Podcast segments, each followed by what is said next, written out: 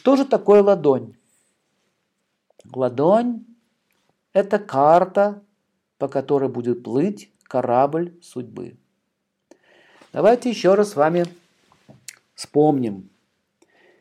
Вот это палец, и вот все, что с ним связано, вот эта вся зона, вот эта вот линия, вот до сюда вот так, называется Венера.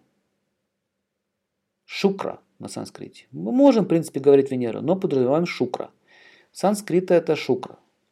Что такое Венера? Мы уже с вами многие проходили, а кто-то не знает, я повторю. Венера – это качество,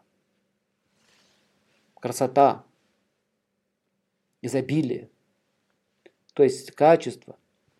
Вот здесь находится холм, вот он холм. Буквальном смысле слова, посмотрите, вот сюда, видите, вот течет река.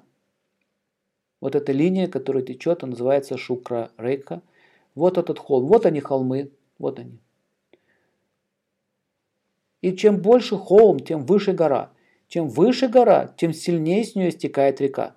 Чем сильнее с нее стекает река, тем полноводнее она будет. Понимаете идею? Поэтому на руках показана точно такая же река, точно такие же горы, как мы будем плыть. Следующий мы видим вот здесь холм Раху.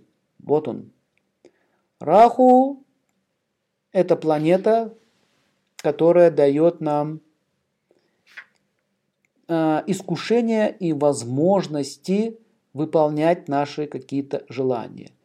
Если у нас слишком много чистоты, а много чистоты и слишком не бывает, да, но все-таки ее э, достаточно, то раху будет действовать меньше. Если вообще нет никакой грязи, то раху и даже близко не подойдет. Грязь, что такое грязь? Души, гнев, зависть, э, похоть, раздражение, жадность, многие другие качества, пороки их называют. Ну вот раху как раз таки появляется там, где порочность проявляется. Поэтому, если нету много пороков, то раху слабеет. Когда много пороков, раху сильнее и так далее. Ну, в общем, вот этот холм, где живет да, царство или обитель Раху. Обитель Шукры, обитель Раху, обитель Гуру, Юпитера, вот здесь, обитель Шани, Сатурна, обитель Сурии, обитель Будхи, Марс. Вот, вот здесь Марс. Холл Марса должен быть выпуклым.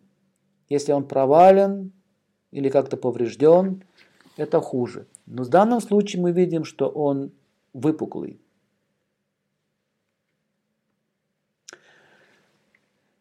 Вот здесь ниже находится мангл. Мангл, да, ниже мангала находится луна. Вот здесь.